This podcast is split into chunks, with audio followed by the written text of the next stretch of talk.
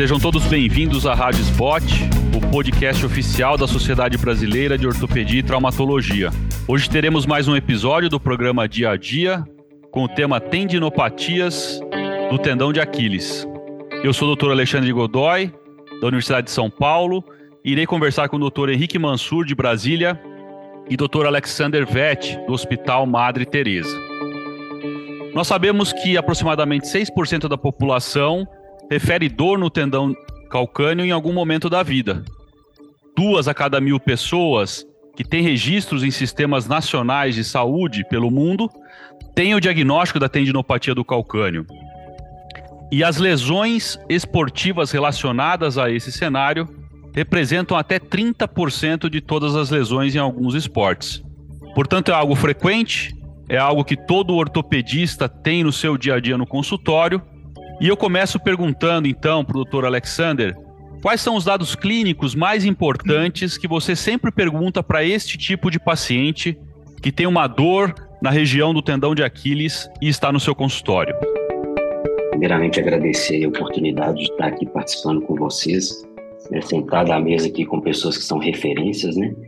É, então, a, as, a, os primeiros dados, né? Eu começo sempre com a anamnese, é, bem detalhada, né, a respeito principalmente da localização da dor, né, em que períodos que ele sente essa dor, né, e principalmente é, relacionado à atividade também do paciente, né, então se é um atleta, né, se é atleta de final de semana, se é um atleta amador, se é um atleta profissional, a limitação é apenas no esporte, se, é, se tem uma limitação também é, no dia a dia, né, até mesmo é, no trabalho, né, enfim.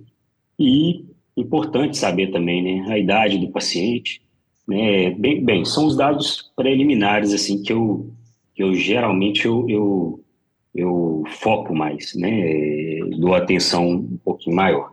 Henrique, o, o Alexander entrou um pouco nessa questão do atleta, e eu gostaria de ouvir de você de, de não atletas. Como que é a sua abordagem aí qual a faixa etária que você costuma atender com esse tipo de alteração e o que, que faz parte aí do seu raciocínio na tomada de decisão para que esse paciente tenha o melhor sucesso no tratamento? Bom, primeiramente, eu gostaria de agradecer ao professor Alexandre e a SBOT né, pelo convite. Fico honrado fazer parte dessa gravação. E, e respondendo a pergunta, é, de fato, a gente vê que é muito comum em atletas, mas no dia a dia a gente encontra também muitos pacientes não atletas, ou às vezes atletas de final de semana, assim, é, e sentem a dor, sentem essa queixa, e às vezes até de uma forma um pouco mais intensa, né, mais limitante. Então, assim, é, além da a gente vê no dia a dia, é muito comum pacientes mais velhos, né, sexo feminino, muitas vezes acima do peso, né, sobrepeso, obesidade, e muito importante também é que a gente consegue relacionar isso com a falta de atividade física. Além de não ser atleta, na verdade, são sedentários. E aí uma coisa que a gente sempre questiona é a parte de alongamentos, atividades, alguma atividade física, né? É, e também é, a questão do calçado e alimentação. É, alguns fatores importantes que a gente sabe intrínsecos estão relacionados à parte da alimentação, então a questão da obesidade, e tem alguns estudos recentes, inclusive, que falam muito dessa relação com dislipidemia e o aumento do LDL corporal, causando alterações no, no, na microcirculação dos tendões e é, sendo fator ativo na, na, nas tendinopatias, principalmente no Aquiles. Então, fatores que eu levo muito em consideração seriam então, a, a idade, a, o peso, né, a, a atividade física, mesmo que de forma bem leve, é, não habitual, mas algum tipo de atividade física, ou pelo menos exercícios de alongamento, é, e essa questão da alimentação eu acho que é muito importante, assim como algumas comorbidades, né? A gente sabe também que algumas doenças metabólicas, além da que eu falei, né, a hipertensão pode ter algum fator associado, e também as doenças hormonais. É, o hipotireoidismo pode estar bem associado também a essas tendinopatias. Então, são fatores que logo nessa primeira conversa com o paciente, eu gosto de abordar e entender um pouquinho o perfil do paciente. Excelente. Contribuindo aí com os comentários de vocês, uh, a parte clínica não ortopédica, né, ela também é importante, principalmente quando você não identifica nenhum fator extrínseco ou intrínseco muito significativo, né? Então, existe um perfil de paciente com dislipidemia, como o Henrique falou, com alteração da tiroide, pacientes que são diabéticos têm uma tendência maior também a tendinopatia, alterações hormonais, então as mulheres após a menopausa, e alguns, alguns relatos é, falando a favor de que o paciente que é tipo sanguíneo O também tem uma suscetibilidade maior a desenvolver a tendinopatia. Portanto, alguns, algumas alterações metabólicas devem interagir ali nas, nas metaloproteases que fazem o metabolismo do colágeno e, portanto, nesse perfil de pacientes onde você não identifica nada classicamente importante, talvez seja interessante fazer essa investigação complementar com o colega clínico. Então, agora entrando um pouco mais na área esportiva, né? Eu gostaria de, de pormenorizar um pouquinho mais, Alexander, essas questões relacionadas ao treinamento, né? Em termos de regularidade, intensidade, tipo de esporte, os fatores que você falou, opa, aqui eu acho que pode ter um erro de treinamento, um excesso de treinamento, uma falta de preparação para a atividade esportiva. É, então, é, eu, pelo menos assim, na prática, na, na nossa prática, né, principalmente no clube, é, eu vejo muitos fatores associados em, em atletas, né, que às vezes é, é, tem uma demanda é, esportiva, mas é, em um determinado momento ele não, não está é, bem preparado. Né? Não sei se, se ficou bem claro, né? Então, assim, às vezes é um, é um atletas, às vezes que é, como é que não é falar assim que ele está acima do sobrepeso, ele está acima do peso, ele poderia estar é, melhor, com o IMC melhor, né? enfim. É, e alguns, alguns atletas até um pouco já em final de, é, de carreira, né? Então, assim, é, final de carreira, assim, já do médio para o final, do, do meio para o final né, da carreira, e tem alguns atletas também é, com alguns fatores biomecânicos associados, né?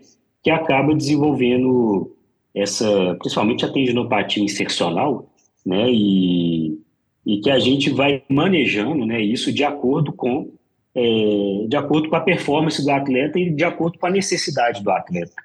Né?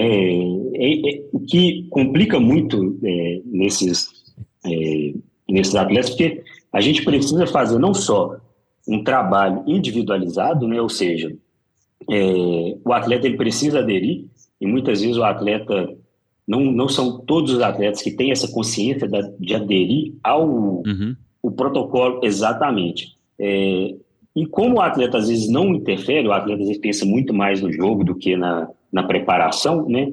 É, isso pode causar uma sobrecarga. Então, é, tem esse perfil de atleta, né, que é o atleta às vezes mais jovem, que já desenvolve, e tem o perfil de atleta que já tem um tempo já de carreira e que ele começa a ter é, sobrecarga no tendão. Né? Excelente. Né? E aí, tem várias formas de manejar isso, né? Então, tem desde de o tratamento é, na própria academia, né? É, com reforço, né? E o protocolo, um protocolo apropriado, até outras técnicas que eu acho que talvez você deve abordar um pouquinho mais para frente, né? Excelente. É... A gente vê a experiência do Alexander com atleta profissional, né? alguns detalhes aí em termos de período de carreira, é, fase da temporada. E eu queria ouvir do Henrique agora, atletas é, menos profissionais. Aí em Brasília tem muita gente que corre, muita gente que pedala. Como que então são, são para os atletas amadores? É, de fato, aqui, apesar de a gente não ter um foco tão grande no atleta, no atleta profissional, né? Mas a gente aqui é uma das cidades que mais se pratica atividade física no país, então a gente é comum a gente encontrar esses pacientes é, com queixa de dor, né? E aí, é, assim, até uma visão um pouquinho diferente, o que eu vejo, na verdade, é, é muitas vezes esse paciente que ele está fazendo um excesso de treino, né? É muito comum, é, seja na fase inicial, seja na fase, um paciente que já está numa fase um pouco mais avançada, mesmo que seja um corredor é, não profissional, mas que está praticando já atividade física de uma forma um pouquinho mais prolongada, e aí ele começa a fazer um, uma sobrecarga.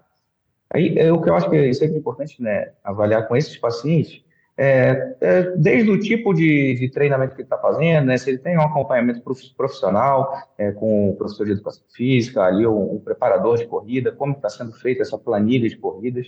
é, se ele está fazendo alguma atividade física em, em, concomitante, né? Se ele faz um preparo da musculatura adequado, se faz uma musculação, um exercício, um exercício de alongamento específico para aquelas musculaturas que a gente sabe que são mais utilizadas na fase da corrida ali, principalmente nas corridas mais longas, os maratonistas, né? Meio maratona.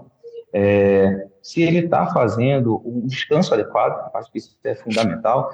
E se ele usa, faz outras modalidades também, não é incomum a gente ver é, os, os, pacientes assim comentarem que fazem corrida, mas ele faz também natação, ele faz musculação, ele faz pilates, ele faz tanta coisa ao mesmo tempo que eu, eu acho que o tendão dele não dá nem para descansar.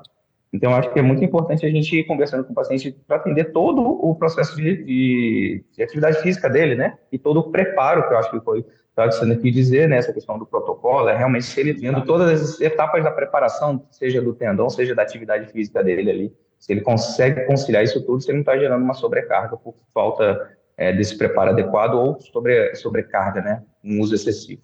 Perfeito, meus amigos. É, eu acho que assim, às vezes é, é esse o grande foco, né? É o grande, digamos, fator etiológico do problema e, portanto, é, em muitos desses pacientes, a identificação correta e a correção desse fator é algo que vai é, nos levar ao tratamento com sucesso é, desses pacientes. Agora eu queria falar um pouco mais sobre a, a, a avaliação no, no, consultório, né? Então, para o ortopedista geral, quais são os testes e as manobras de exame físico que vocês dois valorizam na avaliação no consultório? Vamos começar com o Alexander. O Alexandre, é, eu lembrei da palavra, é trabalho preventivo, é, que eu tentei falar da outra vez. Então é o seguinte, é, no consultório é, é, muito importante, primeiro, a pisada, né, é, se o paciente tem um, um pé cavo varo, né, ou se tem um pé plano, é, que são alterações que geralmente estão associadas. Eu gosto de usar o Silver Skilled, que é um teste para a gente analisar esse encurtamento mesmo do, do tríceps oral, né, e, e, ter como também atuar nisso, né. É, bom, desde a anatomia palpatória também é importante, é, principalmente para localizar, para ter a localização, né, da, da, da, patologia, se ela é insercional, se é não insercional, né. É, bom, são, são os principais que eu, que eu busco é, olhar no, no, no, primeiro olhar, né, com o paciente. Perfeito. Henrique, alguma contribuição nesse sentido? Alguma avaliação mais proximal? Algum detalhe aí do joelho, do quadril que para você são, são importantes? É, é, justamente o que eu acho que vale a pena sempre a gente avaliar como um todo, né? É, desde a pisada é, estática quanto dinâmica, eu acho que é, é, importante isso, porque às vezes você olha o paciente em pé, de frente, de costas, você não consegue observar um desalinhamento grande do eixo do retropé ali, mas ao longo da marcha você consegue observar que ele tem alterações na pisada, seja ali no médio pé, com uma pronação excessiva do médio pé, ou uma supinação. Então, o exame físico do pé eu gosto tanto de fazer estático quanto dinâmico, e aí, já pensando na, na parte mais proximal, é bom a gente avaliar sempre o alinhamento dos eixos do joelho é, e também a mobilidade do quadril. A gente sabe que realmente está tudo associado, e também não é incomum a gente ver nesses pacientes eles, eles apresentarem dor, principalmente no compartimento anterior, é, uma condropatia patelar associada a esse encurtamento de cadeia posterior, então a gente observa como que vem todo interligado essa musculatura. Então, sim, observar o alinhamento do eixo do joelho, observar se esse paciente tem uma retroversão femoral ou uma antiversão femoral, porque a gente sabe que vão impactar diretamente na, na, no desempenho da corrida dele na biomecânica da marcha. Perfeito. Então acho que a gente passou pelos principais pontos aí, os mais importantes, que é a anamnese, que é o exame físico detalhado, que é o detalhe aí em toda a história do paciente. E agora eu queria ouvir de vocês como que é a investigação complementar, quais são os exames importantes para vocês fecharem o diagnóstico e tomarem a decisão de tratamento. Podemos começar com o Alexander. Bom, Alexandre, é, começa sempre com raio-x, né? A radiografia, para mim, ela é fundamental, é, até mesmo para exclusão, né? E eu diria, o AP, perfil oblíqua do pé, peço também as, as incidências é, antero-posterior do tornozelo também para avaliar eixo, né? Gosto de pedir o raio-x do calcâneo também para avaliar a subtalar, né? É, e a radiografia do tornozelo também, para avaliar o tornozelo como um todo, o AP e o perfil principalmente. É, incluo também, né? No consultório, se eu tiver ali acesso rápido a um ultrassom, possa ter usar o ultrassom mais como uma forma de investigação do que é, propriamente dito um diagnóstico, porque eu não sou radiologista para dar o diagnóstico, né? Mas mais como um auxílio ali no meu, no meu diagnóstico com o paciente. É, e geralmente, e assim, né? E próximo passo é, para mim, a ressonância para avaliar a qualidade ali do tendão é, também. Seria talvez os, os principais é, exames que eu solicitaria de início. Maravilha. É, Henrique, é, eu acho que você deve ter mais ou menos o mesmo fluxo. Queria que ouvir de você se tem algum reparo a fazer. E também, assim, na ressonância magnética, né? Quais seriam diagnósticos diferenciais ou alguns sinais mais importantes aí que podem enriquecer o seu diagnóstico e te ajudar a tomar a decisão? É, assim, eu acho que eu sigo muito parecido com o Alexander, né? A radiografia acho que é muito importante, a gente não pode abrir mão, principalmente os que estão começando aí, já pular direto para etapa para ressonância, acho que isso a gente não deve fazer. É, mas a ressonância acho que vai ajudar bastante no nosso diagnóstico, conseguir entender a estrutura do tendão e fazer o, o diagnóstico diferencial. Acho que o que eu levo mais em consideração é justamente como está a estrutura do tendão, se a gente já tem aquela síndrome né, estabelecida da síndrome de Aglund, Aglund, né, que você já tem ali aquela tendinopatia excepcional, uma bursite retrocalcânea, você já tem aquela proeminência posterior do tendão ali do, do, do osso, né, do calcâneo, já está ali bem estabelecida, gerando um fator importante de atrito. Então, isso que eu já me chama a atenção. É, detalhando um pouco mais a ressonância, que a gente vê, às vezes, o paciente sente um pouquinho mais de dor, só que esse paciente já tem uma, uma entesite ali, uma, um edema ósseo bem na inserção do Aquiles, eu, eu, normalmente vejo que esses pacientes são um pouco mais sintomáticos, e também é, tentando ver no corte axial ali, a gente vê a área seccional transversa do tendão, a gente já vê uma área ali de uma tendinopatia mais avançada, com uma área mais de fibrose, ou eventualmente até microroturas e calcificação do tendão. Eu acho que são esses detalhes que vale a pena a gente observar na ressonância magnética. Só acrescentando aqui, em relação aos exames de imagem, né, exames complementares, eu sei que não é uma realidade assim, muito fácil, mas eu acho que sempre que possível, se a gente tiver a, a possibilidade né, de uma avaliação biomecânica, eu acho que seria interessante a gente incluir para a gente conseguir estudar todo o movimento do, do paciente, né, principalmente de atletas de mais alto rendimento. Então agora eu gostaria de perguntar ao Henrique e ao Alexander sobre o tratamento não cirúrgico das tendinopatias do Aquiles. Henrique, de maneira geral, quais são os pontos importantes no tratamento não cirúrgico dessa situação clínica? É, então, é, uma vez a gente identificado aqueles fatores, né? Eu acho que vai ser uma abordagem multimodal na grande maioria dos casos.